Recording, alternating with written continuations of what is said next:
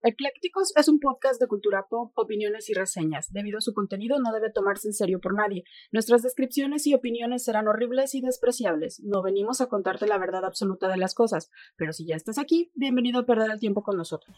En una noche oscura de terrible tempestad, allá en Zacazonaba empezaron a gritar los monstruos tenebrosos Frankenstein y Blackaman comieron quesadillas de vampiro con. A ver niños, siéntense en mis piernas. Les voy a contar historias de monstruos. Hola, ¿qué tal? Bienvenidos de nuevo a un viernes, viernes de eclécticos, este podcast donde hablamos de todo sin saber de nada. Como todos los fines de semana, los saludamos con muchísimo gusto de estos lados de los micrófonos. Yo soy Clau. Y yo soy Mike. Y bueno, continuando con este mes terrorífico, este mes de octubre, donde celebramos, bueno, algunos celebran, no todos, Halloween, vamos a continuar con estos temas tenebrosos, temas macabrosos, de pues que tienen que ver con esta festividad que a muchos este, les gusta, a muchos y muchas les gusta. Y pues el día de hoy vamos a hablar de monstruos. Todos aquellos personajes que de repente nos asustan, nos causan cierto pánico o miedo por alguna extraña razón, ¿no? Sí, y además les vamos a hacer algunas descripciones de estos monstruos para que se hagan idea de eh, cómo poderse disfrazar de manera diferente y que no formen parte de todo este crew que se va a vestir del el juego del calamar Ajá. o de los participantes. Entonces, bueno, pues para ahí quien quiere echarle un poquito de coco en su disfraz, pues va a haber algunas ideas. O incluso podrían hacer hasta una quimera tomando partes de diferentes de estos monstruos que vamos a hablar. Y además acuérdense que normalmente no, no tomamos los monstruos, o, o, bueno, no tratamos en el podcast de no hablar de lo que ya conoce la mayoría de la gente, por lo que a lo mejor Drácula, O Frankenstein. eh, bueno, el monstruo de Frankenstein, porque acuérdate, acuérdate que Frankenstein era el doctor, ni de la momia. Frankenstein. Cállate, Frankenstein. El, ese chiste de Franco Escamilla es buenísimo. Sí. Eh, bueno, y vamos a tratar de hablar de, de- de estos monstruos diferentes que no son los que usualmente conocemos. Pero bueno, para saber un poquito de qué estamos hablando, sí sería interesante definir qué es un monstruo, ¿no, Clau? Ahí lo ¿qué tienes. es? Sí, bueno, aquí dice que un monstruo es un ser que tiene alguna anormalidad impropia del orden natural y es de apariencia temible. Ajá. Y también se relaciona con eh, la mitología, la ficción, y se aplica a cualquier ser que presente características negativas ajenas al orden Natural. Así es. Por eso también tenemos tantos de repente asesinos seriales o asesinos en, en sí que les han llamado monstruos, ¿no? El monstruo de Catepec, el monstruo de Toluca, el monstruo de. Demasiados. Hay muchísimos que les llaman monstruos porque, pues bueno, es el- más fácil, el- ¿no? les, eh, no, y les queda por las atrocidades, como dice la descripción, que van en contra, Antinatura. van en contra de la, del orden natural de las cosas, ¿no? Que dices, bueno, de el orden vamos a llamarle de lo que la sociedad conoce como un comportamiento humano normal, ¿no? Porque en, los animales, pues es este normal a veces que cacen o que estén depredando, ¿no? Pero en el humano se supone que pues tenemos cierta moral que nos conduce y nos lleva para hacer las cosas rectas. Entonces, bueno, esa es la definición de monstruo.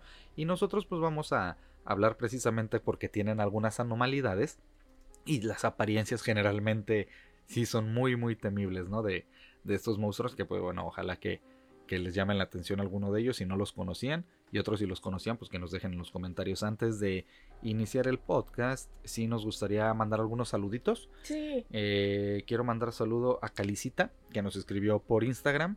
Tiene también un podcast y tienen chance, escúchenlo, se llama De Boca a Boca. Eh, bueno, un saludo muy grande, nos dejó un mensaje que estaba muy, muy clavada con el episodio del Chupacabras. En, en particular, pues qué chido que le gustó, ¿no? También nos enteramos que todos los viernes nos escucha Rodo Uribe.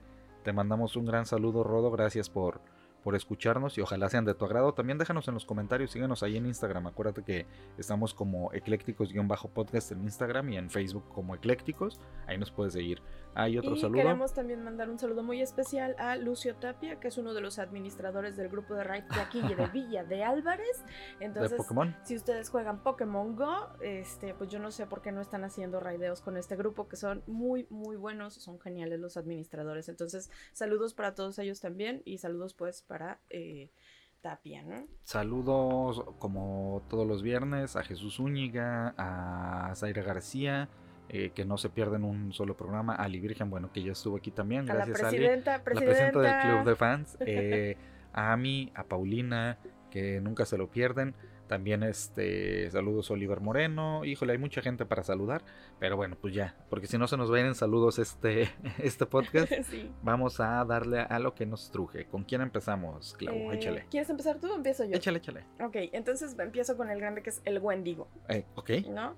El Wendigo es una criatura propia de la mitología de los antiguos pobladores de Canadá y Estados Unidos, de la cual se dice devoraba a los nativos americanos que se atrevían a adentrarse en los bosques de la región de los Grandes Lagos. Esto está situado este, al norte de Estados Unidos, casi, de Estados Unidos. casi frontera con Canadá. Ajá.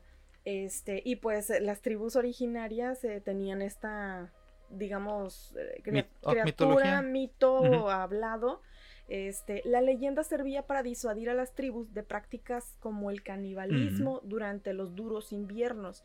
Y es que, eh, pues nosotros que vivimos en el trópico y hay calorcito el 99% del Mm. tiempo, no, no, nos es inconcebible. Nos ¿no? es Para mí es, ajá. ajá, es inconcebible como que digas, ay, pues el- me voy a morir de hambre por frío, o sea, Ajá. no lo O ten- concibo. tenemos pero- que eh, hacer este almacén para el invierno, como mucha gente y, lo hace, y ¿no? ellos sí tienen una tradición de desde junio, julio, ir preparando como que, que hay que almacenar Así es. para qué es lo que va a pasar en invierno. Entonces, eh, ellos empezaron a crear esta, esta criatura o esta leyenda de la criatura en donde, pues bueno, si no te preparabas antes, podías invocarlo o podía poseerte o entonces te- tendrías una necesidad de comida que te haría hacerte caníbal y entonces podría ser uno de los wendigos eventualmente. Y, ¿no? y tiene una base, se- entre comillas, fundamentada, que es la psicosis del Windigo. Sí, Ah, lo, sí. sí lo tenías, Sí, ¿no? Por lo, ahí. lo Ajá. traigo un poquito más adelante, porque de hecho incluso dicen que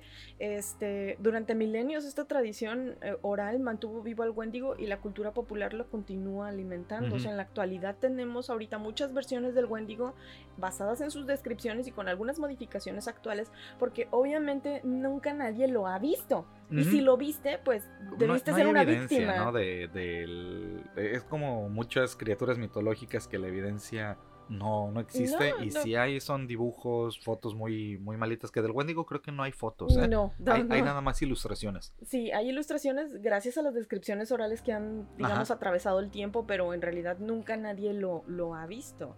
La palabra Wendigo viene del inglés Windigo, que probablemente procede también de un término protoangolquino, que es Win Ah. Teco Wa, que significa búho. Ok. Eh, nadie ha visto nunca al Wendigo, que es lo que decimos. Dicen que solo sus víctimas saben cómo es, pero el mito lo describe como una criatura de aspecto humanoide, alta y huesuda. Posee largas extremidades, dedos finos y alargados como garras, un rostro cadavérico y dientes afilados. El Wendigo es tan alto como una persona, pero, según la leyenda, su estatura crece de manera proporcional al tamaño de sus víctimas que va devorando. Entonces, entre más víctimas consume, más grande, grande y más alto se hace el- la criatura. Em, sus ojos son lechosos y parecen salirse de sus órbitas o carece absolutamente de ojos. O sea, son las, las cuencas. relatos, ajá. ajá. Los wendigos conservan algunos remanentes de cabello en sus cabezas y en algunas versiones poseen también cuernos de alce o de ciervo. Como de ciervo. Ajá. Su piel es dura como una coraza y solo el fuego puede hacerles retroceder. El Wendigo es una criatura nocturna. Cuentan que recorría, eh, recurría a su voz para llamar a sus víctimas. Estas, eh, porque les llamaba así Eh, como con voces conocidas. Pero te llama por tu nombre, es lo que tiene. El Wendigo es lo que tiene es que te llama por tu y nombre. como son voces conocidas, o sea, aprende, o bueno, no es que aprenda, pero imita Imítalos. voces que tú conoces. Ajá. Entonces puede ser que escuches a tu madre o a un hermano, una Llamándote familia, por tu alguien. nombre. Entonces, pues a ti te parece normal seguir la voz, pero resulta que pues es, es esta criatura. Y este... Ay, me perdí. De que solamente era su piel era vulnerable por Ah, el fuego, estabas en no, eso. que recurría a la voz para, extra- para llamar a sus víctimas. Y entonces cuando las víctimas se adentraban en el bosque, que es donde más vulnerable estás, pues jamás regresaban. También dicen que eh, podía ser que tú, si andabas por el bosque solo, un poquito alejado del, del resto o de una aldea o lo que sea, entonces te lo podías topar y él te iba a tomar de la mano Mm.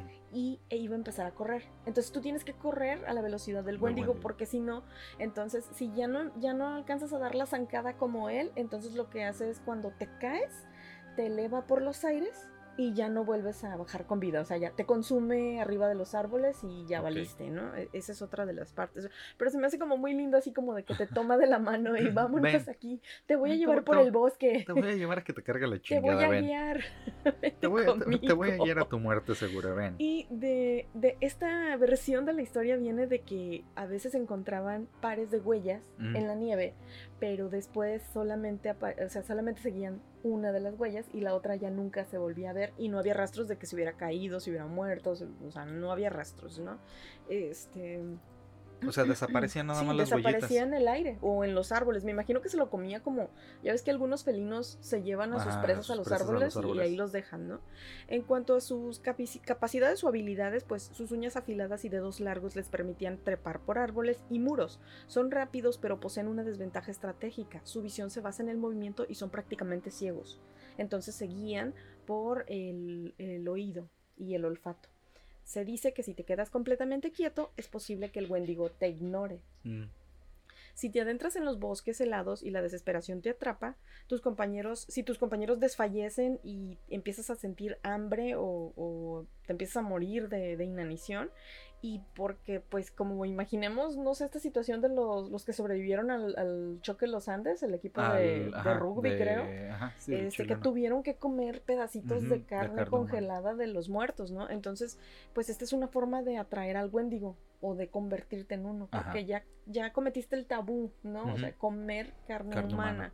Entonces, este, pues eso hará que, que tu espíritu sea poseído por el Wendigo. Entonces, ahí yo encontré como tres versiones. Una, que es una cosa que ya existe monstruosa en los bosques. Dos, que si tú comes carne humana, conviertes en un conviertes en uno. Y tres, que puede, eh, simplemente tú vas ahí por la vida y de repente te llega y se te mete y ya te da una ansiedad que Te es lo de... te Ajá, la, la fiebre del Wendigo. la fiebre del Wendigo. Este, eh, en la antigüedad, o sea, la, la fecha exacta en la que empezó a surgir esta historia de, o esta versión del Mm. monstruo es difícil de establecer, pero forma parte del sistema de creencias de la mitología angloquina y en concreto de las tribus de los Ojibwa, los Saltoks, los Cree y los Naskapi ah, y los Inu, cuya antigüedad se remonta a unos 4.000 años atrás en el tiempo de estas tribus. Pero no sabemos si desde antes de que se fundaran esas tribus, pues ya existía la, el mito, ¿no?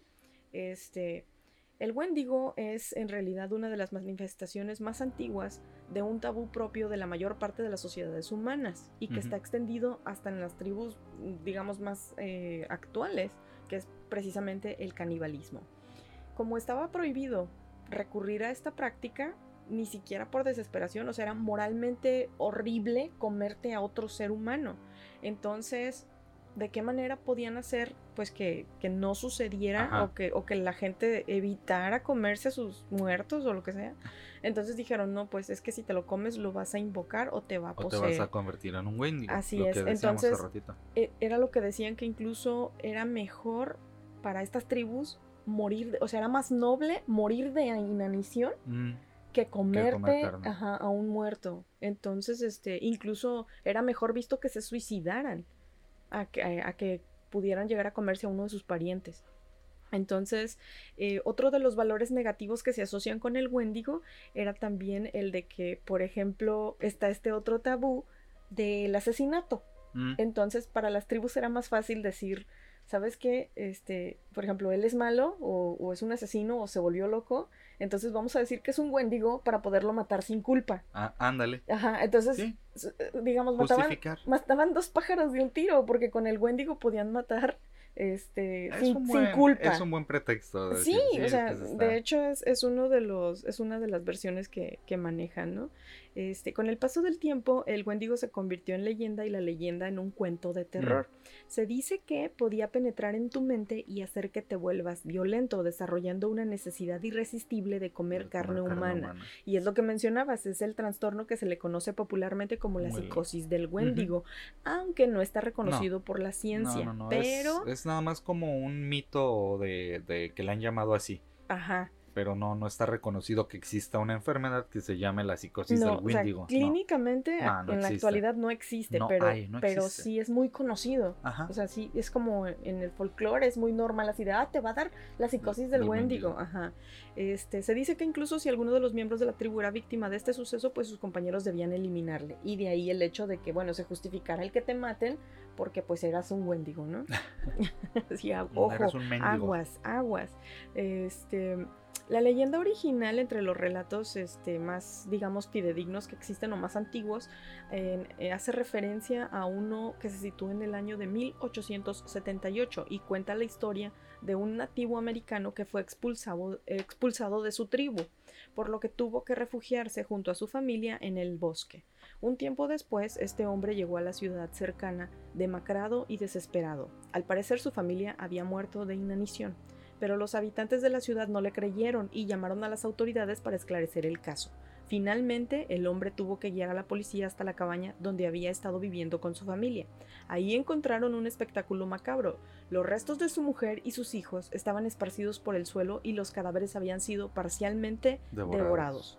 El padre de familia fue condenado a morir en la horca, pero antes de morir se defendió afirmando que el Wendigo le había poseído obligándole a matar a su familia. Bueno, Pues siempre es más fácil echarle la culpa pues a todo, sí, ¿no? a- es al- como... eh, alega demencia y ya la vas a librar. No. Está más ¿O chido. ¿Cuántas veces hemos visto eh, situaciones de asesinos seriales o lo que sea que dicen, el diablo me Sí, hizo sí, sí, hacerlo? o las voces o Eh, lo que o sea, sea. el hijo de algo, algo- Sam, algo me este, el estaba poseyendo nocturno, y, ay. por eso. es que el Sí, diablo. Ajá. Y el diablo es así de, fácil. wow, wow, wow. Yo no hice nada así, yo ni te Yo estaba jugando cartas en como, Irlanda. como Thanos.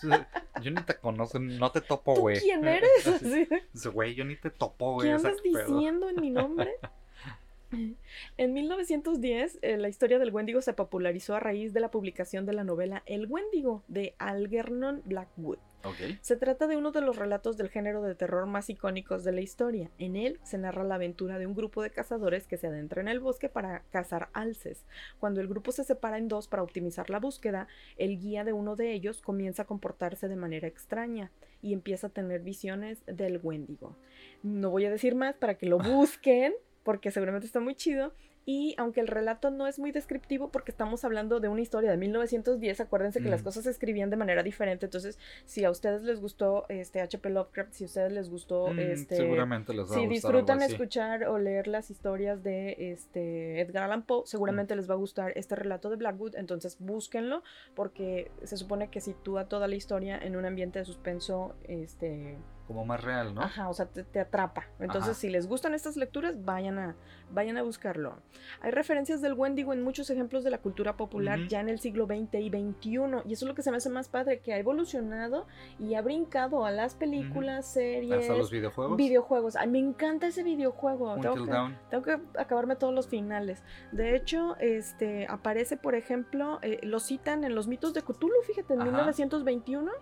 Este, en el cementerio de animales en El cementerio de 1984 de, mascotas. Stephen King, ajá. En El Mago, Los secretos del inmortal Nicolas Flamel del De- 2007. De hecho, en, en Cementerio de Mascotas, en de Stephen King, es el a él, al Wendigo, al que le dan como la responsabilidad del maleficio que está en el cementerio de Micmac. Ajá. De los, de los indios, de la tribu nativo americana de los Micmac, se supone que es el Wendigo el que, el que puso la maldición ahí. O sea, Ujú. lo, han, lo han tomado, como dices, en, en diferentes este, culturas, perdón, cultura popular, y uno de esos es en Cementerio de Mascotas. Así es. En te- en, eh, esto en cuanto a películas, ¿no? En televisión hay referencias del Wendigo en la serie Supernatural del Ujú. 2005, en Hannibal del 2013 y en la serie de manga Mahotsukai no Yome, que se llama La novia del mago antiguo, por si a alguien le gusta el anime. Este es un anime del 2014 de Kore Yamasaki y está padrísimo porque eh, el Wendigo es un mago y, ¿Mm? y va buscando a una novia. Y, y, pues la consigue, ¿no? Y aparte, independientemente de esta situación del Wendigo, ese anime está muy bonito, vale la pena verlo, entonces si pueden verlo también, échenle un ojo. Y se dice que también, por ejemplo, en el western, eh, creo que fue este último de eh, que hizo Johnny Depp, Ah, en el Llanero eh, el Solitario Llanero siempre Solitario del él dice Wendigo. 2013. Él dice, Tonto. ajá, Bueno, en México es toro, pero en, en inglés le llaman tonto. Entonces, este, hay una mención diciendo. también sobre el Wendigo en esa película. Y en cuanto a los videojuegos, lo que mencionabas, está el juego de Until Dawn del 2015, que es un juego, digamos, de... Es como un survival. Es un survival, pero vas eligiendo, ¿no? O sea, y, y hay diferentes Es finales. como un Telltale. Ajá, hay diferentes finales, entonces tú vas eligiendo si haces una cosa o haces otra y el juego se va modificando conforme a lo que tú tomes decisiones. Eh, el juego consiste en un grupo de adolescentes que deben sobrevivir al Wendigo en una noche en el monte de Blackwood.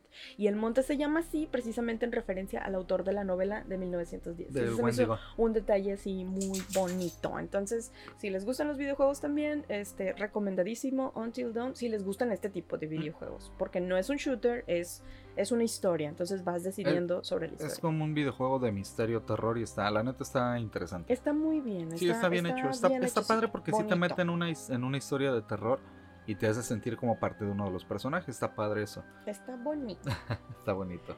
Entonces, hasta aquí traigo yo mi versión del Wendigo. ¿Encontraste alguna otra cosa? No, vamos, vamos con a continuar con los este, este tipo de monstruos y fíjate, ahí te va otro otra entidad de los nativos americanos, ¿Mm? que es el Skinwalker. Ah, ajá. El Skinwalker eh, sería como pues el caminante de piel o algo así, ¿no? Pero es una leyenda de los nativos americanos y se supone que él adquiere, es como un shapeshifter, que sería un cambiaformas. Mm. eh, va, va cambiando de, de formas de acuerdo a, a lo que va sucediendo, ¿no? La mayoría de estas tribus este, concuerda que a pesar de, que ser, de ser un cambiaformas, eh, tiene un cuerpo de animal deformado, una cara como rasgada o estropeada, con ojos muy brillantes de color rojo anaranjado. Oh, tiene los ojitos como el Mothman. Como los ojitos de los yaguas. Oh. Ah, sí. Haz de Esos cuenta que se ojitos sí me dan creep. Si yo los veo en el bosque. No, pues claro, yo también corro. Bueno, la leyenda de esta entidad cambiaformas llamada Skinwalker ha sido pues normalmente desmentida como, como muchos, ¿no? Que ha, que ha pasado con- por esa tradición oral de que igual como pie grande o demás que no, se puede comprobar estos este tipo de críptidos, ¿no? Que ya lo habíamos mencionado en el episodio del chupacabras. Obviamente pues es este difícil de creer que existe una figura humanoide que se pueda transformar en animal, ¿no? Como los los nahuales. Los nahuales. Pero los nahuales existen. Aunque no tiene una base científica, te digo, sino de tradición oral, eh, el skinwalker, que es muy tradicional de estas tribus norteamericanas de los navajos, tiene raíces en la tradición de, de- de estos mismos nativos, ¿no? El resto de Estados Unidos tuvo su primer, digamos, acercamiento o gusto por la leyenda del skinwalker hasta 1996, cuando un periódico llamado The Desert News publicó un artículo titulado Viajeros Frecuentes y esta historia relataba la experiencia de una familia de Utah que supuestamente tuvo un encuentro con el Skinwalker, ¿no? Eh, esta historia incluía mutilaciones, desapariciones de ganado, como el chupacabras. Oye, Justifica muchos otros mitos y cosas, Güey, ¿no? esta justifica todos, porque tenía, fíjate, eh, mutilaciones, desaparición de ganado, Check. avistamiento de ovnis Oh, y aparición ¿Y no de círculos en los cultivos. Híjole. O sea, tenía de todo. Este, este abarcaba todo, ¿no? Oye, pero los círculos, yo tenía entendido que los círculos de los cultivos Ajá. solo aparecían en Europa. ¿También aparecen en En Estados ah, Unidos? sí, en Estados Unidos han aparecido en, en varios lugares. Bueno, en, es- en este caso sí pasaba. Eh, Es cuando como que ya la mayoría de Estados Unidos se empieza a interesar y se y dice, a ver, vamos a ver qué, qué onda con el mito Así del de, wow. ¿qué está pasando aquí? Y de hecho, acuérdate que hay un... eh, ¿El rancho? El rancho Skinwalker, precisamente. ¿Por qué llamar un rancho así? Pues porque está en, en donde eran territorios de nativos americanos y tiene una cantidad de avistamientos ovni cabrona, ¿no? Tiene y, una y de actividad. avistamientos de cosas paranormales extremadamente raras. Sí, y algunas no, no se han podido comprobar mucho, ¿no? De No. hecho, tiene, tiene índices altos de radioactividad. Está, está interesante ese rancho Skinwalker. Y así no, se y llama. dicen que las brújulas se nortean, o sea, como si hubiera un campo magnético ahí extraño.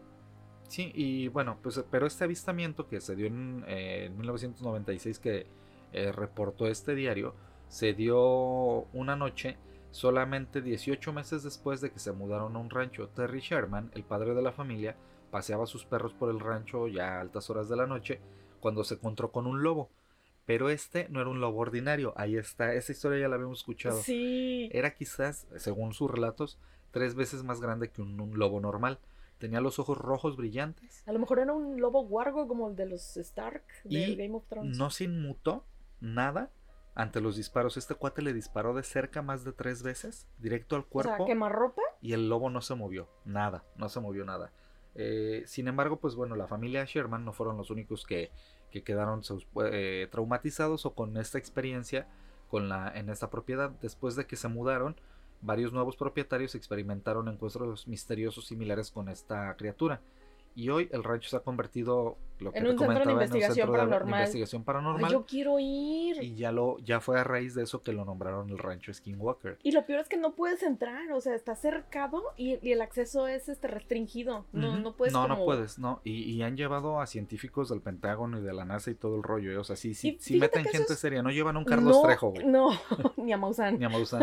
Eso es lo que se me hace más llamativo, porque si fuera falso, o sea, si fuera así como es folclore, es historia, pasaría lo de este señor que abrió el castillo embrujado, ¿no? Y es un centro turístico, Sí. y está bien, o sea, está bien. sí, claro. Pero, pero, o sea, el que no lo abran, el que esté cerrado Ajá. y solo gente especializada puede entrar, o sea, eso es como que me intriga más. Lo, lo que pasa es que eh, también sucede que muchos de los trabajadores les ha, les ha pasado que cuando hacen una excavación o un descubrimiento siempre les pasan cosas este, como la maldición del rey Tut.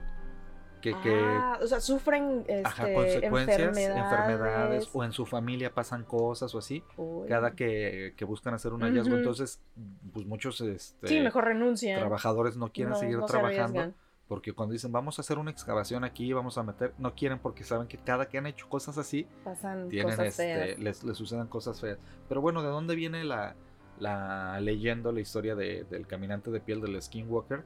Bueno, ¿qué es? ¿Cómo lo explica el, eh, este diccionario de navajo inglés?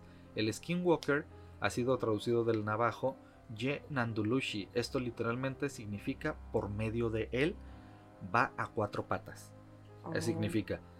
Y este, bueno, pues el, este idioma que no sé si lo estoy pronunciando bien, que es el eh, Jinandoshi, Naldush, Naldushli, es simplemente una de muchas variantes de- del, del nombre del Skinwalker, ¿verdad? Que le han llamado de muchas formas. Bueno, pues el pueblo Apache y Hopi también tienen sus propias leyendas que involucran al Skinwalker. Algunas tradiciones, perdone, desde hace ratito.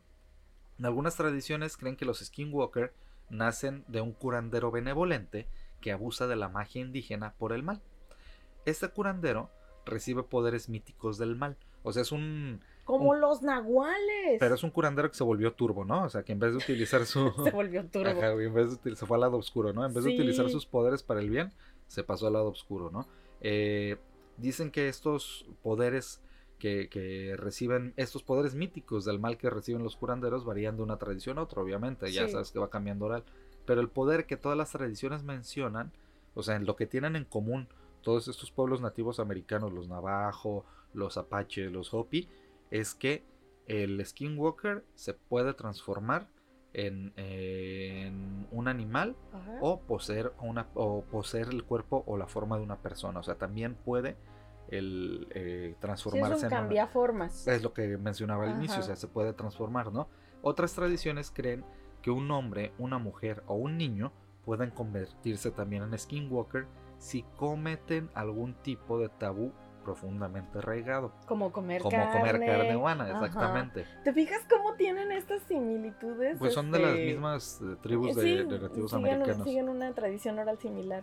Eh, bueno, estos skinwalkers se describen como animales en su mayoría, eh, pues digamos, como animales que conocemos como el lobo, ¿no? Ajá, pero, Eh, pero poquito raros, ¿no? ujú, O sí, sea, que pues los ves y dices, se ve raro. Ajá, pues es un lobo extremadamente grande o un lobo que le brillan los ojos de color rojo, pues está bueno, cabrón, es que ya ves que tienen este como en la pupila extraña para poder ver mejor de noche. Sí, Entonces, pero no es lo mismo que lo veas como tornasol cuando tú ves la, el- la pupila de un, No, de un bueno, sí. animal a que Acá lo veas totalmente ¿no? rojo. Ajá, Naranja. exactamente. Incluso cuando están en forma humana, según los informes, son casi imposibles de matar. O sea, no lo mismo que con el lobo de cuando le, pegaban los balazos, no pasaba nada. Eh, excepto con una bala de plata. o un cuchillo sumergido en cenizas blancas. O sea, así como el hombre lobo, Ajá. al skinwalker solamente con metal, Ujú, Pero, pero que cenizas blancas de que algún. No, no, no, alguna- nada más ceniza blanca. O sea, acuérdate que cuando tú quemas algo, sobre Ajá. todo un tronco, quedan cenizas negras y cenizas como más blanquecitas. Entonces, solamente con las cenizas blancas. Eh, bueno, pues No se sabe tanto de, de este ser, ya que los navajos pues no son un poquito cerrados a, a tratar de discutirlo con extraños y a menudo también entre ellos. Ajá. Entonces es un círculo muy muy cerrado. La creencia tradicional dice que hablar sobre los seres malévolos no solo es de mala suerte, sino que hace que su apariencia sea aún más probable. O sea que entre más hables tú de esta criatura, Mm, Es más, pro- más probable que se te aparezca. Hay que hablar todo el tiempo. A ver que, si se, es cierto. que se te aparezca y además que, que tome una forma más terrible, ¿no? Eh, hay una escritora e historiadora antiamericana de nombre Adrienne King que explicó cómo el uso de eh, J.K. Rowling de entidades similares Ah, en sí, su serie de Harry sí. Potter afectó a las personas indígenas que creían en el Skinwalker. ¿Pero por qué las afectó? Pues porque empezaron a leer Harry Potter ¿Y les dio miedo? no, pues eh, empezaron a tener como apariciones de estas Ah, se sugestionaron. porque según su tradición, entre más hables de esto, y obviamente las criaturas de J.K. Rowling sí, se sí, hay parecen, mucha similitud. Ajá. entonces pues bueno, cuando empezaron a leer Harry Potter empezaron a tener como más apariciones, ¿no? Dice en palabras de esta eh, narradora Adrienne King, lo que sucede cuando Rowling saca esto es que nosotros, como pueblos nativos, ahora estamos abiertos a un aluvión de preguntas sobre estas creencias y tradiciones. Pero estas no son cosas que necesitan o deben ser discutidas por personas externas. ¿Cómo no? Si todos queremos hablar de eso y saber más. Díganos, señores. Bueno, eh, por ahí de 1996, Terry y Wayne Sherman primero observaron ovnis de diferentes tamaños. Esto ya es en, en relación al rancho Ah, Skinwalker. Terry y Wayne Sherman primero observaron ovnis de diferentes tamaños que se, se, eh, que se posaron sobre su propiedad. Luego, siete de sus vacas murieron o desaparecieron. Según los informes, uno fue encontrado, o sea, una de las vacas, fue encontrado con un agujero cortado en el centro de su glóbulo ocular izquierdo. Otro tenía el recto tallado. Es que estaban buscando anos. Tenían que, tenían que ¿Ves? Otra vez los los ovnis. anos ¿Quién de ha- vaca. Quien haya escuchado el episodio de ovnis, ahí hablamos de por qué los mendigos extraterrestres, Y este, también en el de chupacabras. Ah, sí, en el de Chupacabras, porque buscaban los sanos de, de- Ah, sí, fue en el de Chupacabras, Ujú. porque buscaban los sanos, ¿no? Eh, bueno, el ganado que los Sherman encontraron muerto estaba rodeado por un extraño olor químico. Mm. Uno fue encontrado muerto en un grupo de árboles. Las ramas de arriba parecían haber sido cortadas. Una de las vacas que desapareció había dejado huellas en la nieve que de repente se detuvieron. Como el, Como el Wendigo.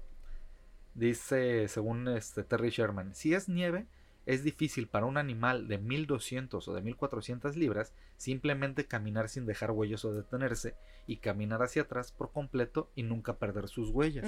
O sea, pues es lógico, ¿no?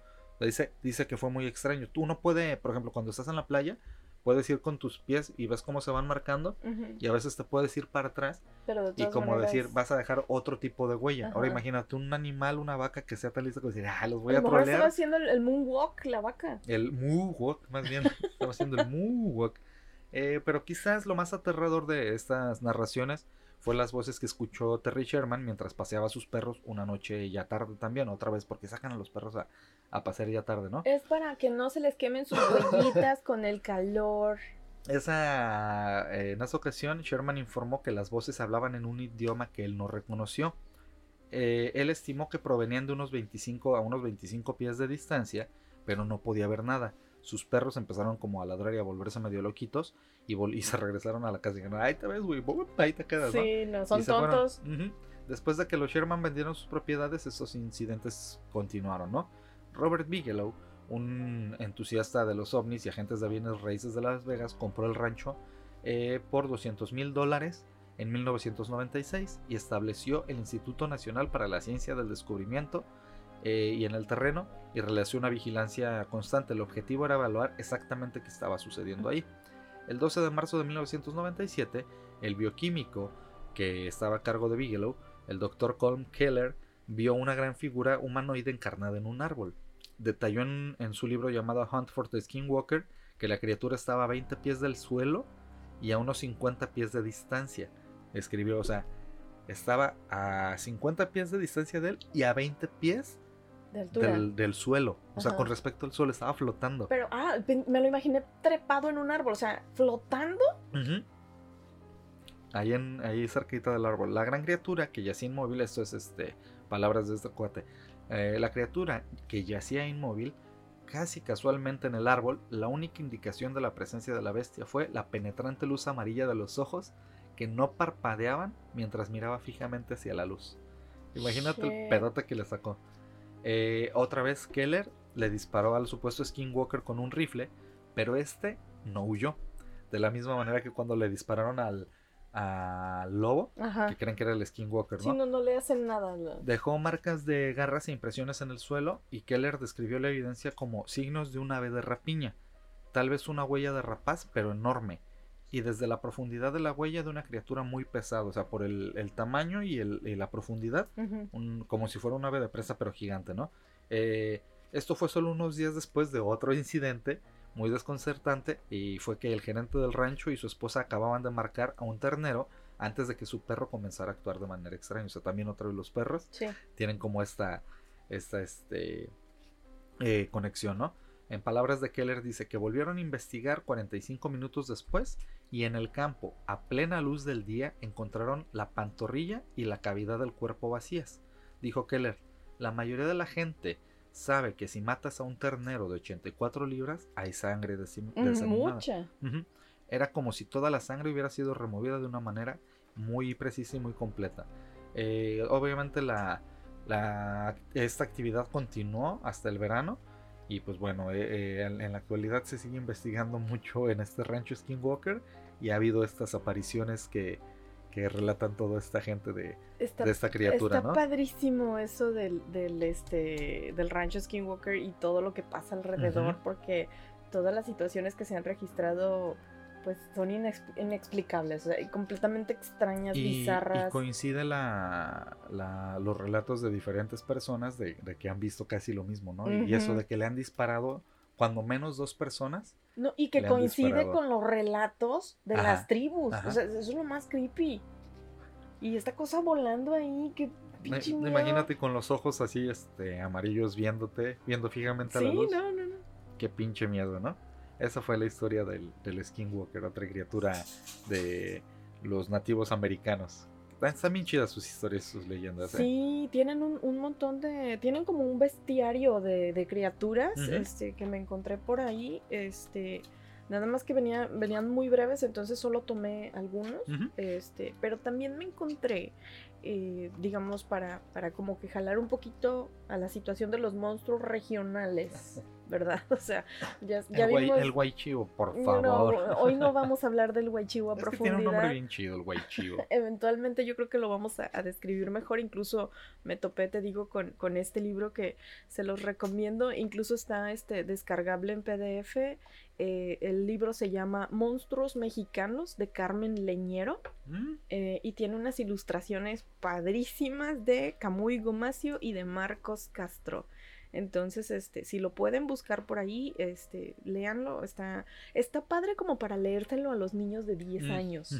Y pues, además de que son historias para leer, este, para niños, este, viene ahí como que el concentrado de, de dónde viene el, el mito o dónde surge la leyenda, en qué parte de México y, y demás. Entonces, si lo pueden consultar, eh, está bastante padre. Y ahí me encontré a esta criatura extraña que yo nunca había escuchado de A ella. ver, Se llama el Cincimito.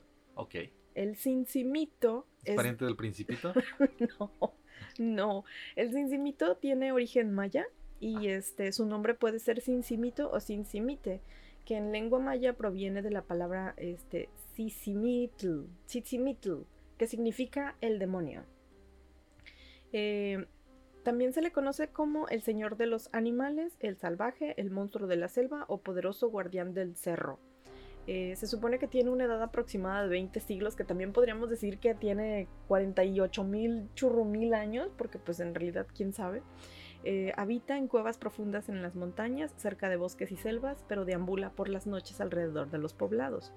Eh, como señas particulares, se le puede reconocer como un gorila con rasgos humanos y rostro de hombre o mujer. Y esto se me hace padre porque normalmente los monstruos siempre pensamos como que en monstruos masculinos, ¿no? O sea, en, en hombre. O sea, son, monstruos son masculinos. monstruos ajá. masculinos, Y ajá. este no, este es, o sea, puede ser o, o hombre o mujer.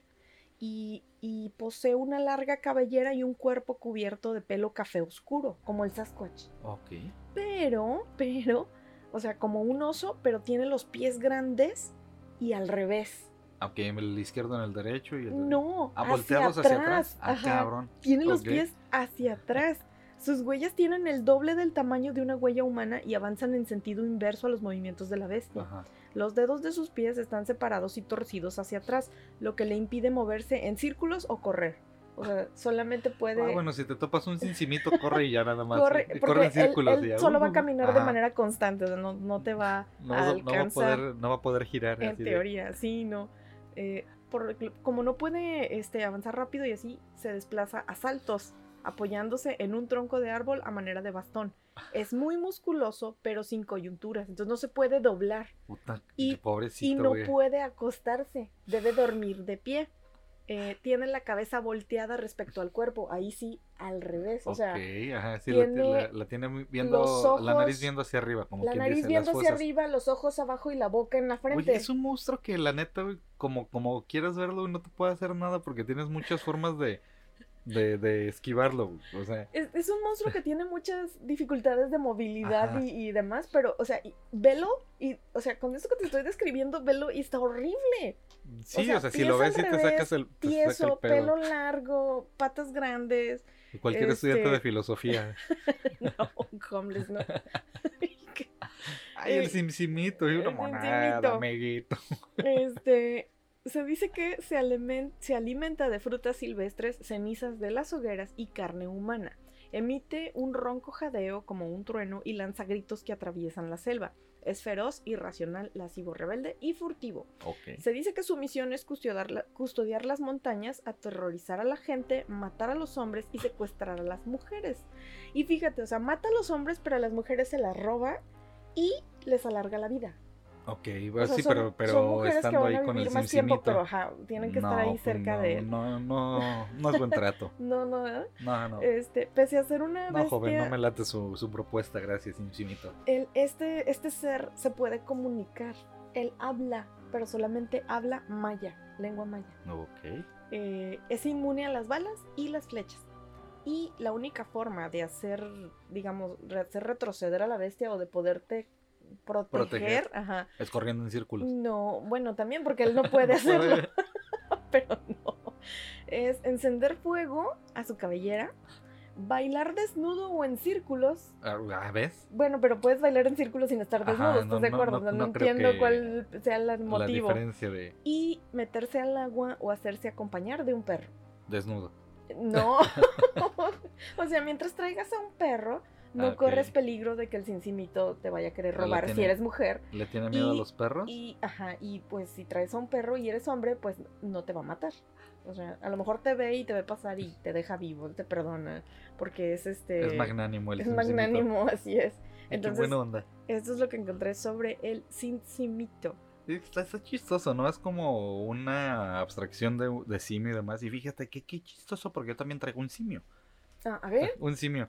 El, el simio que yo traigo también es de Estados Unidos y se llama el skunk ape o simio mofeta o simio zorrillo. Simio mofeta. Está cagadísimo. La, la, este monstruo está, bota, está botando así.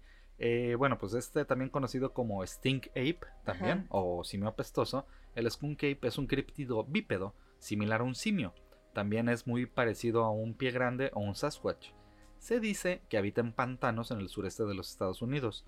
Eh, para ser más específico, en los Everglades de Florida. Ah, me imaginé. Sí. Ah, en sí, pantanos en Florida. Sí, luego, luego pensaste, ¿no? El skunk ape obtuvo este nombre del mal olor que emite. Se ha comparado con el sulfuro de hidrógeno o a huevo podrido. O sea que el, que el skunk ape huele a huevito podrido. Algunas personas especulan que esto se debe a que el skunk ape supuestamente Come huevito. hace su nido en cuevas de cocodrilos abandonadas y Ah. cuevas que a menudo están llenas de cadáveres de animales en descomposición y los gases del pantano. Por eso el, el skunk huele feito, no es que no, No es que no, no se es que bañe. no se baña, ajá, pues es que se tiene que esconder y solo le queda ahí. Eh, pues este simio mofeta ha sido parte del folclore de Florida, de Georgia y de Alabama también, desde el, peli- desde el periodo de los colonos europeos, o sea, no es al- algo tan reciente. El mito de los seminolas, que es una tribu indígena de Norteamérica, habla de una criatura secreta, físicamente poderosa y maloliente similar, llamada Esti Kapkaki. O sea, eh, los, los seminoles, los, los indios nativos, bueno, perdón, los nativos americanos de la tribu seminole Ujú. tienen un, un este, otra vez los nativos americanos, tienen una criatura simina- similar que es el Esticapkaki, que es un, su nombre se traduce más o menos así como el gigante caníbal. Uno de los primeros informes de esta criatura, parec- eh, parecido a un simio en Florida, se remontan a 1818, cuando un reporte en lo que ahora es Apalachicola, en Florida, Chico. Apalachicola, en Florida, habla de un mono del tamaño de un hombre o un simio asaltando tiendas de alimentos No, y acechando bueno. a los pescadores. Otra vez, seguramente era un homeless. Era, o era el, el, este, el, ¿qué? ¿El sirimirio, qué? ¿El simito? El Sin cincimi- simito. cincimito, a lo mejor, ¿no? Entonces, el primer reporte es allá por 1818 de un chango asaltando este, tiendas de abarrotes, ¿no? Y tiendas de alimentos. Los informes de este simio mofeta comenzaron a circular ya más como más fuertes en 1960 y se, se intensificaron ya a mitades de la década de los 70, cuando varios testigos oculares informaron historias similares de haber este, tenido este contacto visual con un homínido grande y peludo que pesaba más de 450 libras, que son alrededor de 204 Ajá. kilos, y tenía una altura de 6 a 7 pies, o sea, más de 2 metros. Sí. Que a lo mejor era un, jugador de básquet, ¿no? ¿Y no podría ser un primo del Sasquatch? A, a lo O, mejor. o un pariente del cincimito. O sea, Ajá. porque así como hay diferentes especies de simios y monos y todos tienen colores diferentes o tamaños diferentes, pues por las regiones podría ser que fueran. Podría ser que fueran, este, no sé, típicos de esa región, pero A vienen mejor como de una especie similar. Se repartieron, dijeron, mira, tú te vas a asustar a Florida, tú te vas para acá y ya ahí se empezaron ¿no? a repartir. Eh, algunos testigos afirmaban haber sido golpeados en la cabeza por un palo por la criatura. Lo, han vi- lo vieron también merodeando a lo largo de una carretera, agarrando maíz robado, o incluso lo vieron caer por el techo de una cabaña de troncos antes de zambullirse por una ventana para escapar. No, eso sí es un homeless. eso- a mí no me engañan, ese sí es un homeless. Pero quizás la evidencia más fuerte para respaldar la existencia de este mono mofeta o simio mofeta son las fotografías de Miaka, ¡Hay fotos! que fueron enviadas anónimamente al departamento del sheriff de Sarasota en el año 2000. Las dos fotos muestran una criatura enorme, parecida a un simio, cubierta de pelaje brillante y rojizo, con sus dientes inferiores expuestos a manera de gruñido, y una carta que acompañó las fotos de la mujer que afirmó haber eh, tomado estas fotografías de la criatura cerca de su patio trasero, donde supuestamente regresó durante tres noches seguidas ¡Ah! Tiene los ojos rojos en esa foto, ¿verdad? Ajá. Creo que sí la he visto. Y, que, y que robó también manzanas de, de ahí de su pórtico. ¿no? Eh, esta mujer creía que la... eh, Digo esta mujer porque acuérdate que lo mandaron de manera anónima. Sí. Eh, creía que esta criatura era un orangután que había escapado y aunque la, policía fue enviada varias veces para investigar, la criatura pues ya había desaparecido cuando ellos llegaron, ¿no? Eh, Loren Coleman, experto en criptozoología, analizó las fotografías y señaló que muestran detalles como caninos amarillos, líneas de la frente y uñas. Los escépticos, bueno, de, de que refutan la existencia del mono mofeta, señalan eh, el hecho de que ninguno de los avistamientos reportados de esta criatura provino de ninguno de los guardabosques que patrullan regularmente los, los bosques de Florida y que serían probablemente los testigos más probables y fidedignos, ¿no? Oye, ¿y no podría ser que de un circo se escapa un chango y pues ya lleva rato solo y escondiéndose en cuevas? Eso es lo que creía la señora, y- pero, pero como dicen los guardabosques, nunca vieron ni avistaron nada de, de esto, ¿no? Bueno, pero el que ellos no lo hayan visto no quiere decir que, que no haya sucedido. Ah, y, y obviamente, pues ahí viene la parte más de, de los escépticos, de que eh, pues se dan cuenta de que el dinero que genera la sensación de que, ah, que existe un, Se vuelven puntos un turísticos. supuesto simio mofeta, que este, pues obviamente hay muchos puestitos de recuerdos del Skunk Ape en la carretera, que pues obviamente también los llevan a ver a los supuestos testigos pres- presenciales de, del, del simio mofeta, pues van generando cierto dinero, ¿no? Y eso pues les, los hace pensar que, que ese negocio es un buen negocio de haber inventado esta No, y criatura, van a ¿no? seguir diciendo que lo vieron y que comieron con él y le pusieron un Pero sombrerito. espérate, hay una asociación que lo refuta también. La asociación es la Organización de Investigaciones de Campo Bigfoot. Ah, bueno. Parte también, este, ellos eh, a veces han dicho como testigos presenciales que quienes embarcaron una expedición en Florida en 2008, en la que 30 estucia- entusiastas pagaron 300 dólares por participar.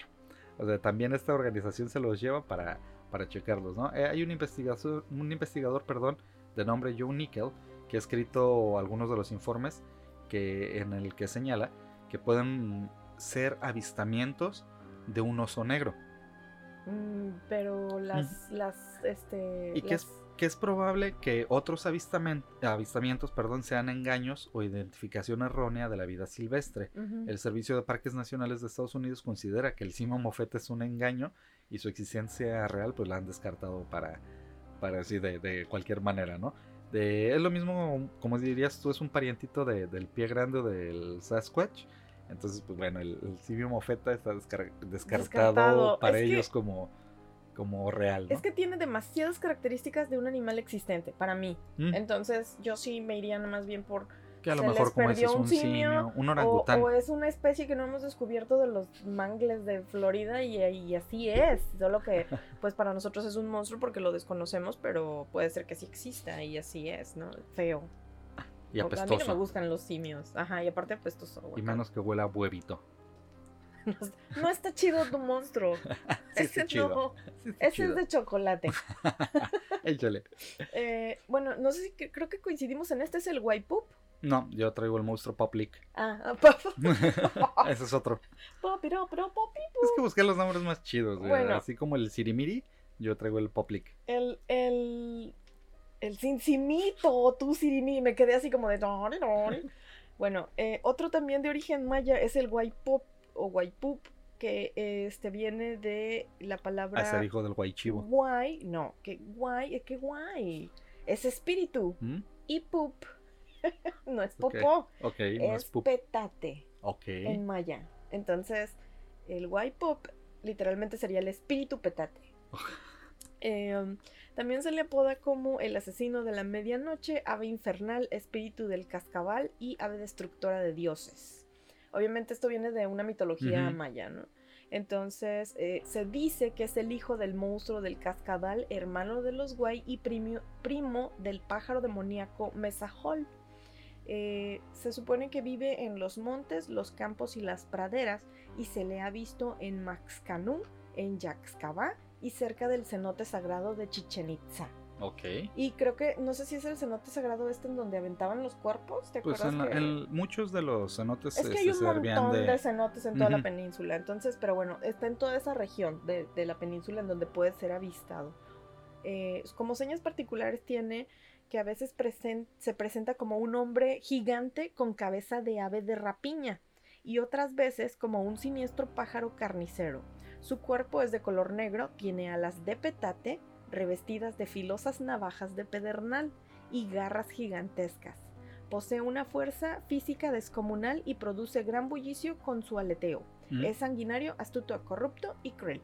Y, y se me hace padre la descripción como tiene, pues me imagino las alas de petate, o sea, con el trenzado y el... Ah, Está y- interesante y hacer un las- cosplay y de me esa. imagino otras alas, otras alas, otras este, eh, am, ay, plumas, Mm. O, o más bien las, las este, ojivas de, no, ojivas, no, las puntas de pedernal en forma de pluma. De pluma. Entonces es lo que compone Las este, alas las del... alas de este ser y puede o no tener cuerpo humano, pero la cabeza es así como de un águila muy grande. Como de un ave. Entonces, este, se dice que este, su misión es exterminar a los hombres, secuestrarlos y devorarlos. Es un farsante experto, entonces me imagino que Es debe ser un para mentir. poquito este, medio Loki a la hora de o sea, engañar a sus víctimas para desaparecerlas. Lo que se me hizo chistosísimo es que dice en la descripción que es un contrabandista de su- sustancias tóxicas Es un dealer, y básicamente. vendedor de esclavos. ¿Mm? Entonces tiene una significación así como de, ok, maldad, Ah, maldad. Pero, pero con toda esta descripción así mitológica de un ave, entonces se me hizo, se me hizo muy padre.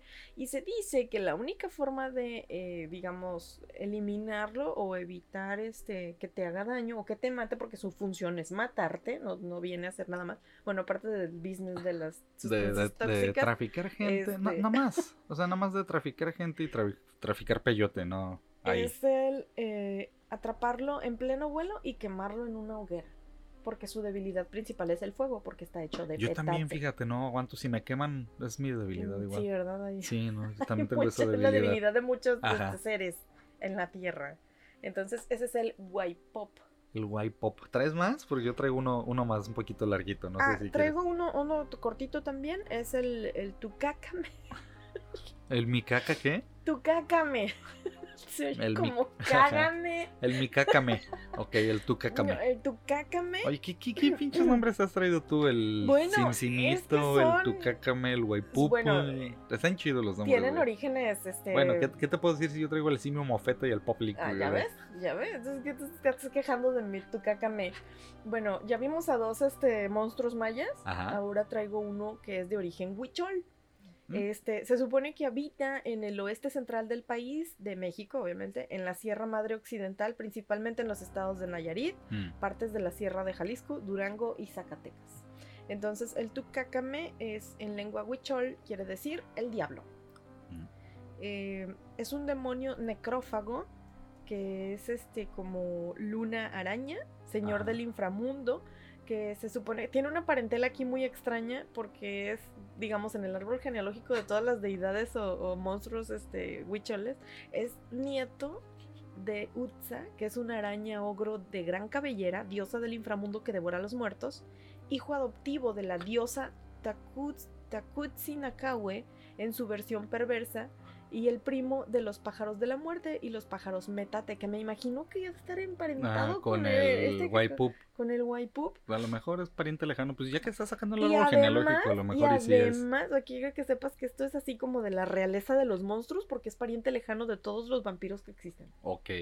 Entonces, eh, se supone que él vive en el inframundo, pero suele rondar el desierto de Wirikuta durante la luna nueva y se aparecen las alucinaciones producidas por el hongo del peyote. Qué, curioso que se aparezca ahí. Rarísimo. Eh, bueno, como señas particulares tiene un cuerpo humano, pero a veces es un simple esqueleto o adquiere la figura de un lobo. Es de color negro con rayas blancas y siempre está manchado de sangre. Tiene la cara pintarrajeada como una máscara con puntos blancos y posee alas de sopilote o de murciélago. Lleva cuernos en la cabeza como un diablo y el pelo muy desordenado. Eh, el borde de sus orejas es como una sierra y tiene saltada la bola del ojo. Ah. Su corazón es un, tiene forma de perico. De su cintura cuelgan huesos de cadáveres que producen un escalofriante ruido de ah. maracas. Y es extremadamente sucio y pestilente. Se alimenta de carne humana putrefacta y odia el agua. Por eso nunca se, baña. ni bebe. Es malévolo, voraz, envidioso, meticuloso e hipócrita. Y se dice que incluso tiene mascotas, que son esqueletos vivientes de animales. Y vive rodeado de los pájaros de la muerte. Ok. Se supone que su misión es gobernar el inframundo, eh, carroñar los pues cuerpos, chupar huesos, limpiar cadáveres y raptar almas. Tiene el poder de provocar demencia y de usar como arma los cinco grandes fuegos, alimentados con sangre de sus víctimas, y la única forma de deshacerte de él es quemarlo para que se convierta en agua o correr a refugiarse en un pantano lejos del desierto. Nadie aguanta que lo quemen, la neta, o sea, Sobre este en específico me encontré que, bueno, el, relato va más o menos así de que, pues ya viste toda su parentela, ¿no? que tiene. Todo su árbol genealógico. Entonces, ajá, un día como que se reunieron todos ellos y dijeron, ¿qué vamos a hacer con todos los cadáveres? O sea, que hay, hay, muertos ahí en la tierra y se están pudriendo. Entonces él dijo, yo me los quiero comer. Y le dijeron, no, eso es horrible, guácala. Y él dijo, bueno, ¿y qué tal si se los dejamos a mi abuela, que ya vimos que es una araña gigante con cabellera, que, que ella es la dueña del inframundo? Entonces dijo, pues hay que ofrecérselos a mi abuela en ofrenda. Y entonces enterramos los cuerpos y ella va a llegar por los cuerpos y los va a llevar al inframundo. Y los demás monstruos dijeron, ah, me late. Va, chido tu idea. Pero él así como de, yo voy a ir. Entonces enterraban los cuerpos, él iba por la noche de luna nueva, se los comía y luego los huesitos los dejaba afuera acomodados como en forma de araña para que los demás monstruos pensaran que sí se los había llevado su abuela al inframundo y que la seña era esa de dejarlo. Bien listo. Entonces lo descubren Y dijeron, no, a este güey por maloso lo vamos a marcar y por eso son las marcas en su rostro y los puntos blancos, para diferenciarlo de, De- de de- otros. ajá, de otro. Digo, con las características no creo que era así como que se pareciera a muchos, ¿verdad? No, pero no ves que podía tomar forma de hombre, entonces ya con Ya esas marcas que le marcas. hicieron, ajá, le hicieron como su letra escarlata, pero en la cara. Entonces ya iba a ser este Por comer cadáveres. Sí, no, cabrón. ya no iba a ser irreconocible, o sea, Mm. sí lo ibas a poder. eh, Y esa es la historia de Del este, el Tucacamé. Hay que nombrecitos, ¿eh? Con el... Seguramente los estoy pronunciando mal, pero este, pues así vienen este, acentuados, entonces pues ahí está. Ahí te va el último monstruo que, que traigo. No sé, ¿Vas a traer más o ya era tu último Mm, monstruo? Tengo un último, pero está ver, cortito. Échalo. No, lo, lo doy al final, si Bueno. quieres. Ahí te va. El siguiente es el monstruo Poplik, que es de originario de Louisville en Kentucky. Y este monstruo posee rasgos humanos mezclados con cabra y oveja. Según los testigos, es un ser considerablemente alto que camina con sus dos grandes patas de cabra y su cuerpo está cubierto de pelo. Posee un perturbador hocico con ojos grandes y negros, además grandes pezuñas y finalmente la característica de cuernos. Eh, perdón, eh, tenemos un, un monstruo aquí latoso, de repente que hay que bajar y ya lo escucharon gritar. Ese monstruo se llama Banshee. Eh, posee rasgos humanos, te, te decía, de, de estos mezclas y cómo surgen la leyenda. Bueno, las historias abarcan desde que es un hombre deforme que había recorrido el país con el fin de unirse al circo pero que debido a las negativas reacciones del público por su apariencia, decidió esconderse de todos para refugiarse en la parte baja de un antiguo puente. Ah, ok. Sí, como pues Como estos un ogro. los fenómenos de circo que, que antes se utilizaba Los mucho que era gente deforme o que tenía alguna malformación en su cuerpo, pues bueno, esa es una de las de las teorías. Otros relatos sostienen que se trataba de un oscuro ente nacido de sacrificios llevado a cabo pues, eh, por campesinos. Sus poderes se basaban en el hipnosis y en la imitación de voces para atraer personas al puente y devorarlos, como, Como los ogros. y como los ogros y como el. Wendigo. de Ah, el imitar Wendigo, voces. es cierto. Ujú. O esperar a que el tren los arrollara. Y ya, pues, venga, para acá, ¿no? Ajá. Por otro lado, eh, algunos pobladores aseguran que era una criatura deforme que fue capturada en las selvas de Canadá a finales del siglo XIX, que luego fue vendida a un circo ambulante y al crecer juró vengarse de todos por los maltratos que le habían dado, ¿no? Ay, pues sí, ¿quién lo culpa por eso? Por esta razón decidió sabotear el sistema del tren ocasionando un descarrilamiento que mató a varias personas, siendo esa su oportunidad de escapar para esconderse definitivamente en un pasaje debajo de un puente en Norfolk.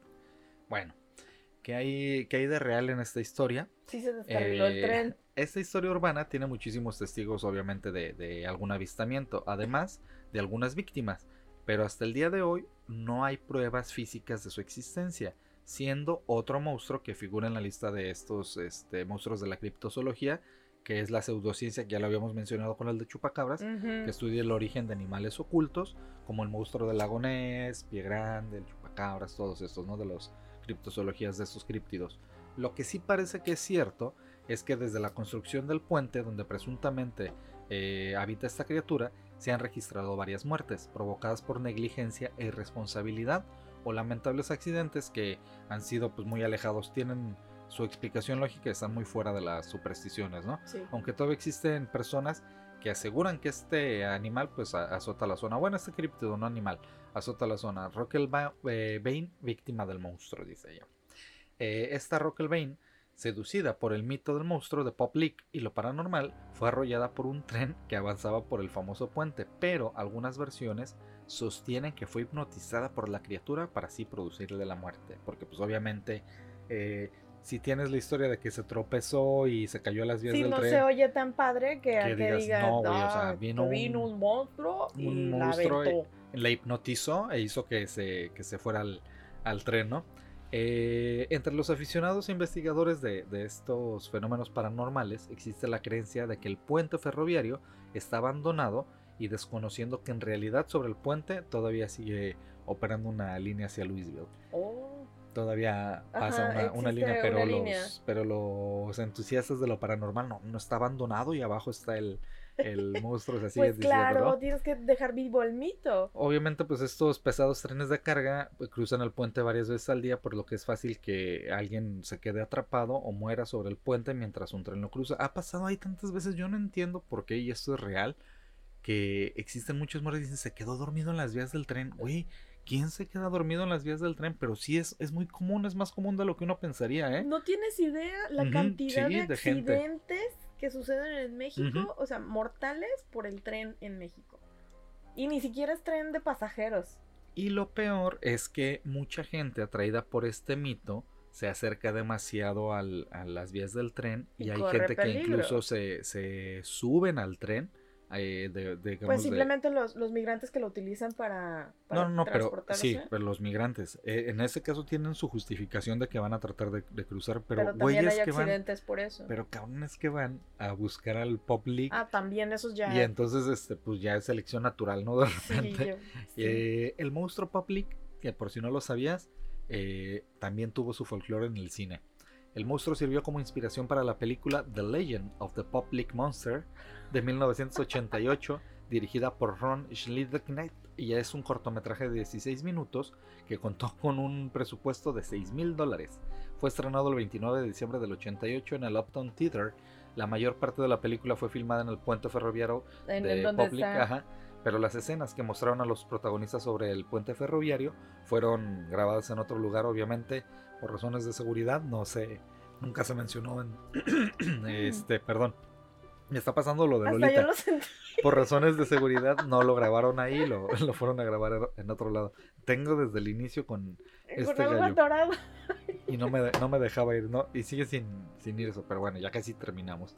Y esta es la historia del monstruo Pop Leak con patas de cabra, que se supone que hipnotiza a la gente para que se vayan abajo del puente. ¿Sabes cómo me lo imaginaba? Como entre, entre Shrek, pero como el Black Phillip del De, The Witch. de hecho, las eh, ilustraciones que te encuentras si tú buscas el Pop Leak es más como un fauno. Ah, ya. ajá, pues Lo ponen sí. como un fauno. Ajá. Eso es lo que... Ay, pero a mí los faunos no me dan miedo. No, pues bueno. Bueno, eh, menos que sean hechos por Guillermo del Toro, entonces Ajá, sí te cagas de miedo. ajá, Porque lo que sea que haga Guillermo del Toro. lo hace, lo hace chido. Sí, lo hace bien padre. de este Pop Leak. Está- Échale el- Tiene un nombre muy chistoso para Ajá. la descripción de la criatura No tan sé de dónde habrá salido el- no, el- no, nada el que ver, nada que ver. Bueno, por último yo traigo el Sisiwutu, Ok. que es este conocido entre la tribu de los Kawakiutu de Canadá. El Sisiwitu es una fabulosa serpiente marina de dos cabezas, pero en realidad tiene tres. Bueno, ahorita les voy a explicar por qué. Una de las cabezas está, eh, o más bien, bueno, sí, una cabeza está al principio de la serpiente, la otra cabeza está al final de la serpiente y tiene una última cabeza humana en el centro de la serpiente. O como en su ombliguito.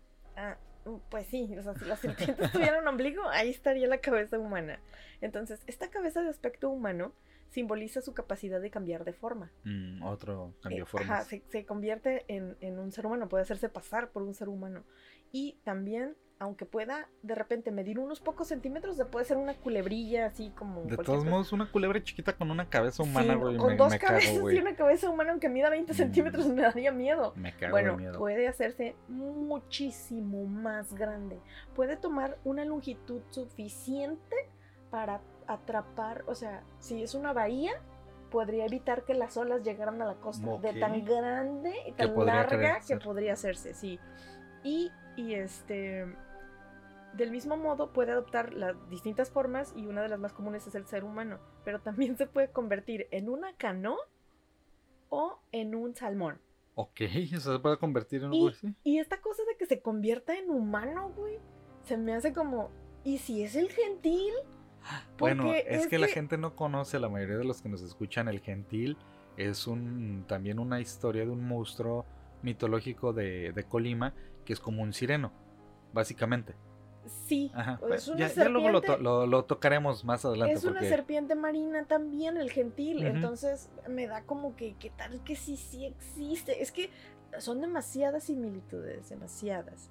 Bueno, este Sisiwutl posee también vastos poderes chamánicos y puede viajar por todo tipo de terrenos. Puede viajar por Todo tierra, terreno, es un racer. por agua y por aire. Órale. Entonces se me figura que es también como entre serpiente y dragón, ¿no? Porque, Pues sí. Porque vuela. Vuela. sí, bueno. vuela.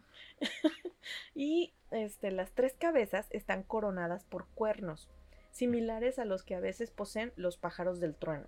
Y los Mm. pájaros del trueno también son otra criatura mitológica que, que es más bien como de las tribus este, de las zonas de, desérticas, Mm, en donde se supone que estos a- aves de- del trueno precisamente son los que generan las lluvias, Mm. o sea, hacen las tormentas Sí, pues son los así escandalosas. Y son similares a los que vimos en eh, Animales Fantásticos y dónde encontrarlos, Mm, en donde el güey, pues su misión es ir y llevar, liberar a uno de estos pájaros en el desierto, En de el hecho. desierto, ajá. Entonces, vean esa película también, está bonita. Eh, esta cosa, el Sisihuitl, cuando desciende a nuestro mundo, hace explotar las rocas. Y estas caen de las montañas. Y eso le daría Mm, los explicación a los deslaves o a los lajares. Ajá.